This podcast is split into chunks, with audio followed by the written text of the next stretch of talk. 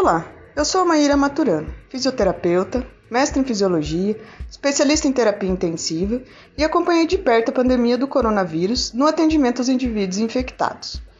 A pandemia do coronavírus assolou o mundo, onde pesquisadores de todos os países tentavam entender sua ação no organismo. A fisiopatologia do Covid-19 não está totalmente esclarecida. No entanto, foi confirmado que a SARS-CoV-2 se liga ao receptor da enzima conversora de angiotensina 2, que comumente chamamos de ECA. Enzima esta presente em todos os seres humanos. Uma característica estrutural particular do vírus é que o spike da SARS-CoV-2 ele é responsável pela penetração do vírus na célula hospedeira e ele tem grande afinidade com a enzima conversora de angiotensina 2. Evidências mecanicistas de outros coronavírus sugerem que o SARS-CoV-2 pode fazer a desregulação da enzima conversora de angiotensina 2, causando um acúmulo excessivo e tóxico da angiotensina 2 no plasma, o que induz uma cascata inflamatória altamente agressiva.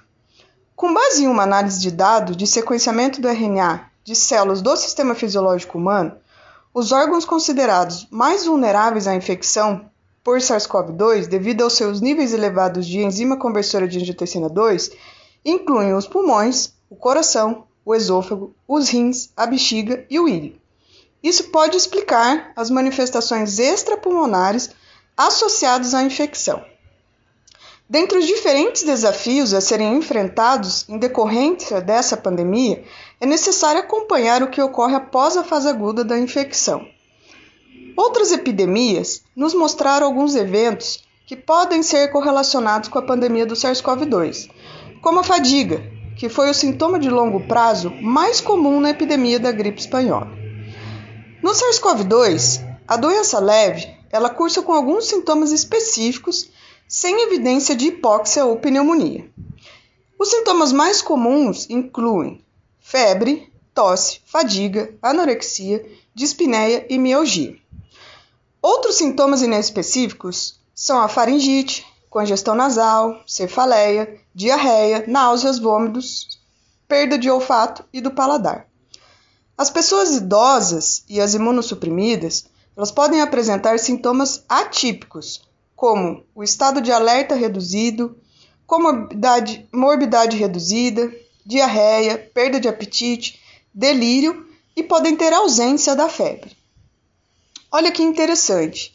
A revista RADS uma revista da Fundação Oswaldo Cruz, publicada em novembro de 2020, trouxe em sua capa a devida frase: Dias que nunca terminam. Contando a história de Patrícia Versolato, 40 anos, funcionária pública, a qual relatou que, abre aspas, digo categoricamente que as sequelas têm sido bem piores que o período de infecção em si, pois parece que não tem fim. Um dia fico ótimo, no outro fico ruim, Fico três dias bem e depois volta tudo. Estou vivendo uma montanha russa diária. Patrícia foi um caso leve da infecção pelo SARS-CoV-2. Primeiro, ela apresentou dores de garganta e de cabeça, um certo mal-estar e tosse seca. Seguindo o confinamento, logo os outros sintomas somaram aos iniciais, que foram diarreia, a febre, perda do olfato e paladar. 42 dias após o início dos sintomas, Patrícia ainda sente fadiga, enjoo, mal-estar e perda de olfato. Esse conjunto de sintomas inespecíficos já vem sendo chamado por especialistas de síndrome pós-Covid, ou pelo termo long Covid, Covid longa em inglês. Algo que acomete não apenas pacientes graves que necessitam de tratamento hospitalar e passam por longos períodos de internação em unidade de terapia intensiva, mas também pacientes com quadros leves da doença. O tema ainda é recente, mas uma pesquisa publicada também em 2020 pelo renomado Journal of American Medical Association, o JAMA, identificou que um total de 143 pacientes avaliados na Itália, mais de dois meses depois de terem alta, apenas 18 estavam completamente livres de quaisquer sintomas relacionados ao coronavírus, enquanto que 87% relataram persistências de pelo menos um sintoma sendo entre eles a fadiga, 53%, e a falta de ar, 43%. Dor nas articulações foram observadas em 27% e dor no peito em 21%. Além disso, 44% dos pacientes apresentaram piora na qualidade de vida. O detalhe é que apenas 12% haviam tido a forma aguda da doença com passagem pela UTI. Nesses casos, é possível que as sequelas permaneçam por um período mais longo enquanto dura a reabilitação. Outras doenças também se manifestaram em alguns indivíduos após a contaminação pelo SARS-CoV-2. O Web também em 2020 relatou o primeiro caso de um homem de 57 anos no Reino Unido que apresentou uma neuropatia sensorial e motora flácida, simétrica e progressiva após história de tosse e mal-estar mal que duraram uma semana.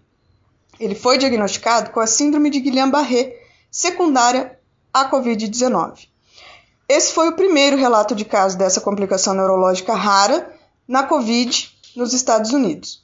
Mas ela se soma a um pequeno, mas crescente corpo de evidências internacionais que sugere uma associação significativa entre essas duas doenças. Ainda outras manifestações neuropsíquicas incluem anormalidades persistentes como a fadiga, que já comentamos, a mialgia, a cefaleia, a desautonomia, que é um transtorno provocado por alterações no sistema nervoso autônomo que pode afetar o funcionamento do coração, da bexiga, intestino, dentre outros órgãos. Deficiências cognitivas, dificuldade de concentração e memória. Sendo que um achado importante já observado também em um estudo em andamento realizado pela Universidade de Campinas, já foi evidenciado que o transtorno cognitivo esteve presente na maioria dos indivíduos que não passaram por internamento.